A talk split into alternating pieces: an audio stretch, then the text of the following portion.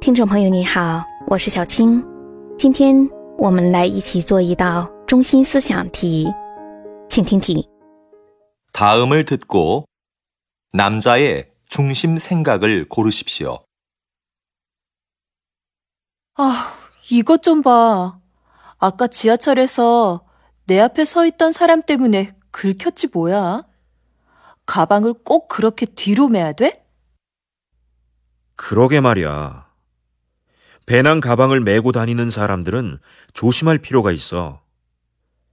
대중교통을 이용할 때는 가방을 돌려서 앞으로 앉는다든지 아니면 다리 밑이나 선반 위에 두면 좋잖아.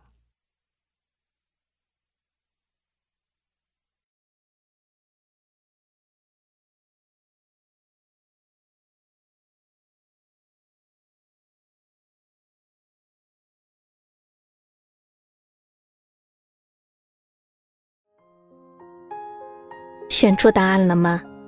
好，我们先来分析一下听力音频的对话内容。女的说呀：“哎呦，刚才在地铁里面被站在我前面的人划伤了。哎，书包为什么一定要背在后背上呢？”男的说呀：“就是，喜欢背双肩包的人就应该格外注意一些。乘坐公共交通工具的时候，要么把书包反过来抱在怀里。”要么放在腿底下，要么放在货架上。那么，这位男士的中心思想是什么呢？我们来看选项。选项一：대중교통을자주이용하도록해야한 다。 必须经常乘坐公共交通。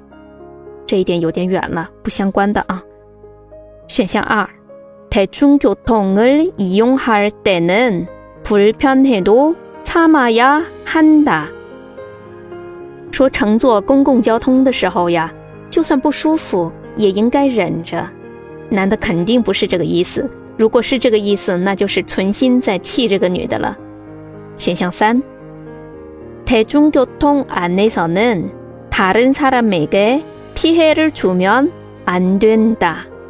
在公共交通上不能给别人带来伤害。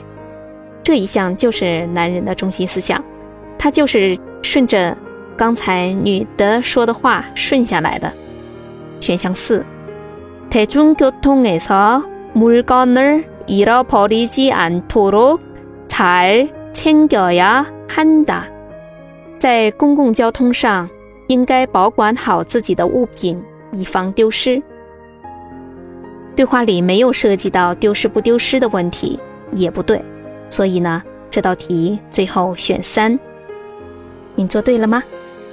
好，下次再见。